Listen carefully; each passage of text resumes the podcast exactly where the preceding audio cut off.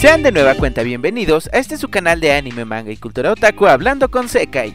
El día de hoy, como siempre, pues estoy bastante contento. De hecho, creo que dije una tontería la vez pasada de que estaba contento y triste. Pero pues yo me entiendo, ¿vale? Y bueno, eh, antes de comenzar, quería contarles el chisme de que parece que lo de Shueisha, donde estuvieron bloqueando cuentas, ya se resolvió.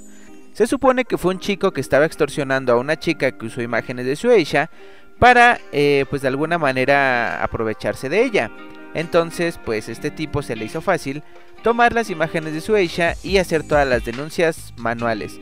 Es por esto que inclusive algunas personas que trabajan para la misma editorial pues recibieron strikes en sus cuentas de Twitter.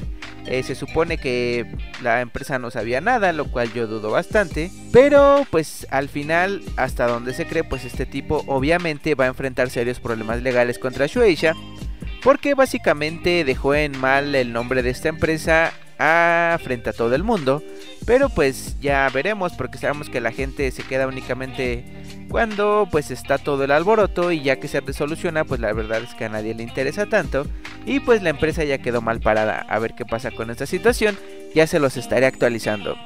Y bueno, eh, referente al tema del día de hoy, la verdad es que yo he visto varios dramas live action y eso es justamente lo que les vengo a recomendar el día de hoy. Desde doramas que van alrededor de asesinatos, live action bastante buenos, eh, doramas de romance para que llores a moco tendido, y unos super otakus para otakus que seguramente han vivido alguna de estas situaciones, ¿vale? Como todo, si les gusta déjenme en los comentarios y les voy a hacer una segunda parte. De todos modos, no se preocupen, no hay prisa, todavía les debo muchas segundas partes de muchos videos, pero eso significa que tenemos contenido para estar aquí un rato más, ¿no? Y bueno, ya sin alargarme más, como todos los días, pues sígueme por todas mis redes sociales, Facebook, Twitter, Instagram, YouTube, en mi canal principal y también me puedes seguir a través de Spotify como Hablando con Sekai o en TikTok como Sekai Kun. Y bueno, ya después de ahora sí este super mega anuncio largo, ponte tus audífonos y empecemos con el tema del día de hoy. El primero de estos doramas live action, como quieran llamarles, que les quiero recomendar, es uno sumamente otaku llamado Fuyoshi Kanoyo. Este es básicamente la historia, como se traduciría literalmente, de una novia Fuyoshi. Básicamente nos cuenta una historia romántica entre un chico normal y una chica que es super otaku, bueno, más bien Fuyoshi, pero pues no a un nivel normal, sino de estas personas que llevan todo a un nivel enfermizo, ¿no? Al punto de que pues va a host club, eh, haces que su novio vea ya hoy, cosas así bastante Fuyoshis a las que una persona que no sabe que es una Fuyoshi posiblemente no esté acostumbrado a ver y mucho menos pues aceptar que la persona con quien quieres pasar tu vida eh, sea tan extraña, ¿no? Pero eh, obviamente conforme va pasando la historia nos vamos dando cuenta de que esta chica pues tiene sentimientos sumamente lindos, que es bastante tierna y este chico llega a un punto donde no sabe si dejarse llevar por sus sentimientos, si realmente el ser Fuyoshi es algo que él puede tolerar y todo eso. La verdad es una historia bastante linda. Y pues si no te quieres ver el drama que a mí me gustó mucho porque la chica sí está muy kawaii, pues puedes leerte el manga con el mismo nombre de Fuyoshi Kanoyo. Bueno, yo vi primero el live action y después me leí el manga. Y bueno, esa básicamente no les voy a spoilear casi nada ninguna excepto en la última película que sí se las quiero contar completa. Pero bueno, la segunda que les quiero comentar que me parece que fue el último live action que yo vi coreano, se llama Love Alarm. Supongo que varias personitas ya lo han visto. La historia se me hizo bastante novedosa, por eso me llamó la atención inmediatamente en cuanto vi el comercial de Netflix. De hecho, lo puedes ver en Netflix si es que tienes. Y básicamente nos cuenta una historia donde se desarrolla una aplicación llamada Love Alarm.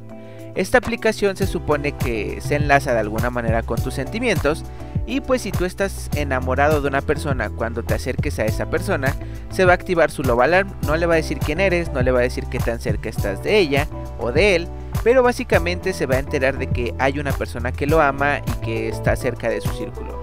Obviamente pues estas cosas eh, hacen que pues mucha gente se le rompa el corazón al darse cuenta de que pues tal vez la persona con quien está saliendo no activa tu love alarm o que sin darte cuenta le estás confesando tu amor prácticamente a una persona y ya básicamente va de eso nos cuenta la típica historia eso sí de un chico rico que es actor y es guapo y pues resulta que se enamora de una chica pobre que no tiene papás y que su prima es mala y su tía es mala y le obligan a trabajar mucho tiempo. Y pues el chico rico tiene una la personal de limpieza y su hijo es básicamente de su edad y su mejor amigo. Entonces conforme se va desarrollando la historia, pues ya te imaginarás que lo Valar eh, pasa que hayan situaciones de amor, desamor, de corazones rotos, pues que los dos chicos, el rico y su amigo, están enamorados de la misma chica, pero pues obviamente la chica solo puede estar enamorada de uno, ¿no? Y obviamente conforme pues se van dando cuenta, la chica solamente activa el alarm de uno de los chicos y es un drama un tanto dramático, tierno y, la verdad pues me entretuvo mucho, lo vi únicamente en dos días. Y si lo quieren ver igual les digo que está ahí por Netflix. El siguiente que les quiero recomendar, este sí va a ser muy corto ya que le quiero dedicar unos videos para el canal principal, es Densha Otoko, básicamente el chico del tren. Es una historia super otaku y basada en una historia real, el cual nos cuenta cómo un chico pertenece a un blog japonés que es básicamente de personas vírgenes, sin pareja y obviamente super otakus. Entonces pues nos cuenta la vida de esta persona como pues va a los eventos de las actrices de doblaje, se la pasa jugando, viendo anime y pues es feliz, ¿no? Pero dentro de sí, junto con sus amigos frikis, sabe que necesita tener una novia, a él le gustaría sentir el amor. De alguna manera, esta persona pues va en el metro y ve a lo lejos una chica de quien prácticamente termina enamorada a primera vista, refinada, linda, alta y guapa. Pero pues resulta que un viejo borracho se mete al tren y empieza a acosar a esta chica. Este chico, pues sacando valor de quién sabe dónde, porque es todo un simplón, se para y termina corriendo a este borracho de la estación de metro.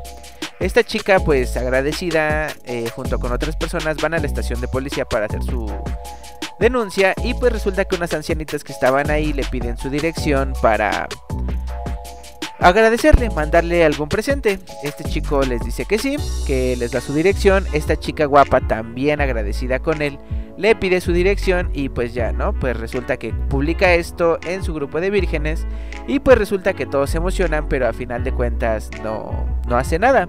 Pasa el tiempo y le llega un paquete. El emocionado cree que es de esta chica, pero pues no, es de las ancianitas. Sigue con su vida otaku y pues resulta que este paquete ahora sí era de la chica guapa.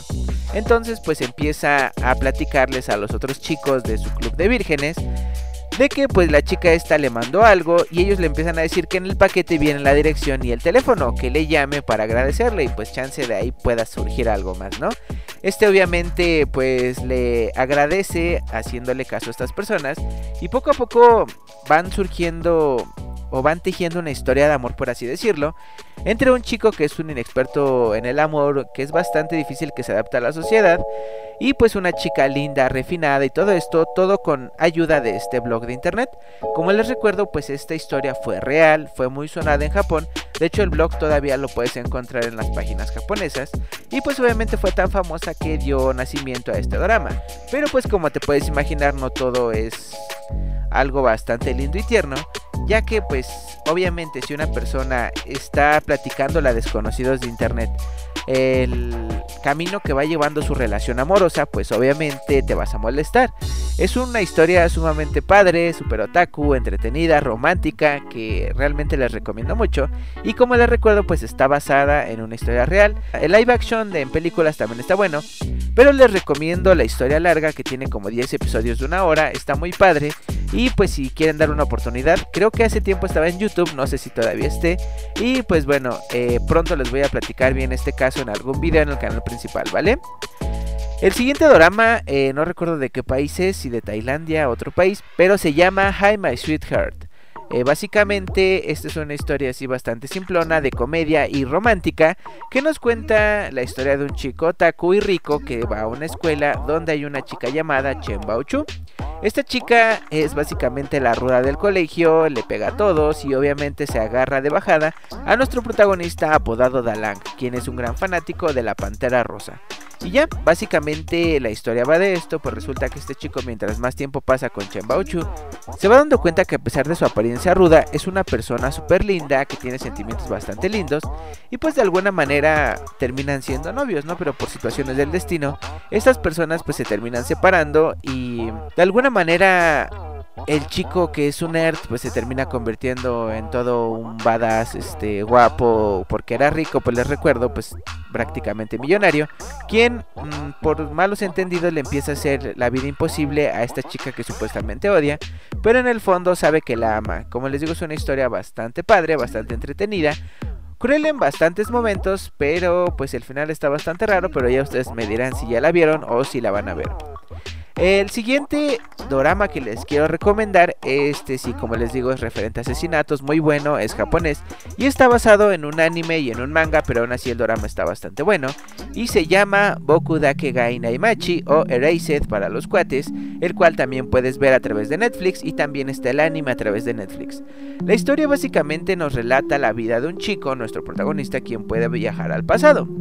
Pues resulta que entre estos viajes se va dando cuenta y va recordando cómo eh, durante su infancia había un asesino serial de niños en su pueblo.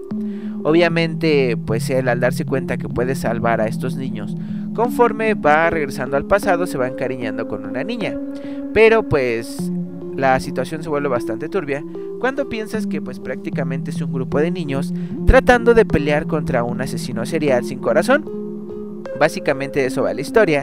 Desde chico pues teniendo sus regresiones, de alguna manera tratando de cambiar el futuro y pues tratando de que esta niña sobreviva porque fue asesinada cruelmente por este asesino de quien nunca se supo su identidad. Como les digo es una historia muy padre, muy buena y eh, bastante cruel la verdad, así que si la quieren ver pues está ahí por Netflix. Les recuerdo que se llama Eraser. El siguiente y creo que es el último drama y además les voy a recomendar dos películas más es llamado Kim Samsung. Bueno, mi nombre es Kim Samsung. Es un drama coreano que puedes ver en español. De hecho, yo lo vi en español. Y a este drama le tengo mucho cariño. Porque lo vi gracias a una personita a quien yo quiero mucho.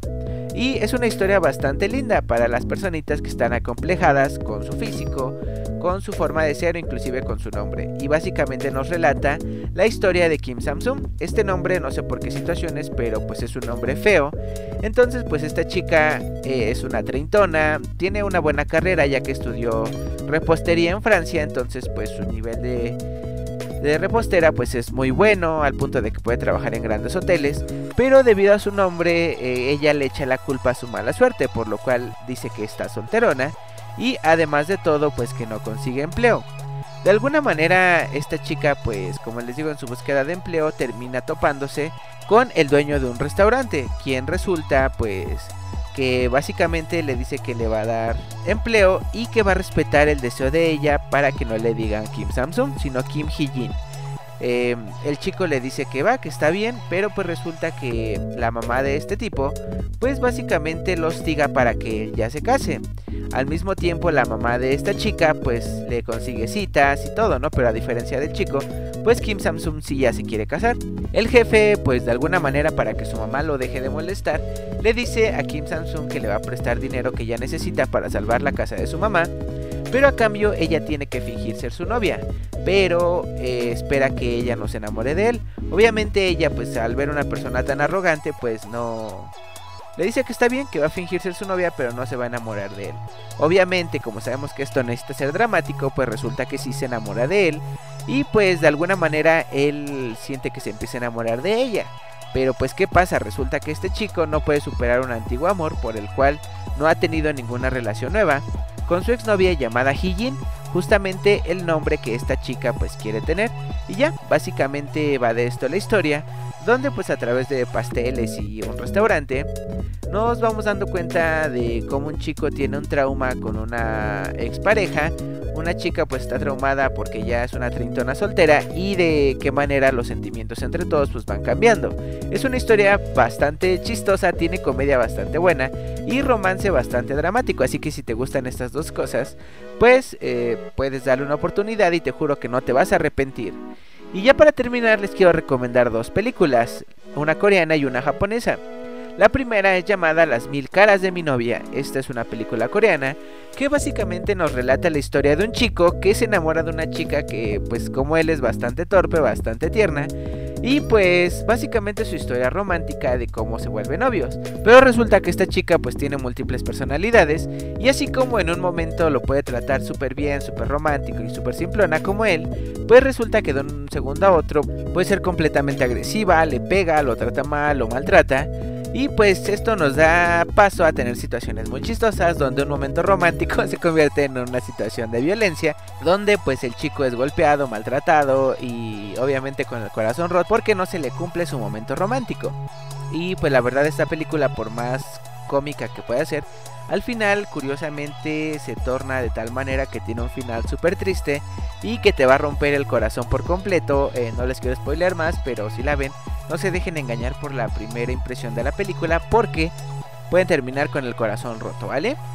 Y la última película que les quiero recomendar es la que les digo que les quiero platicar completa. Es una película muy hermosa, muy padre, muy romántica y muy japonesa, debo decir, que se llama Boku no Kano Yowa Cyborg o Cyborg sí o Mi novia es un cyborg, como quieras llamarle. Esta, como les digo, sí se las voy a contar toda porque es una historia que me encanta demasiado y que de alguna manera pues te quedas bastante clavado con esta.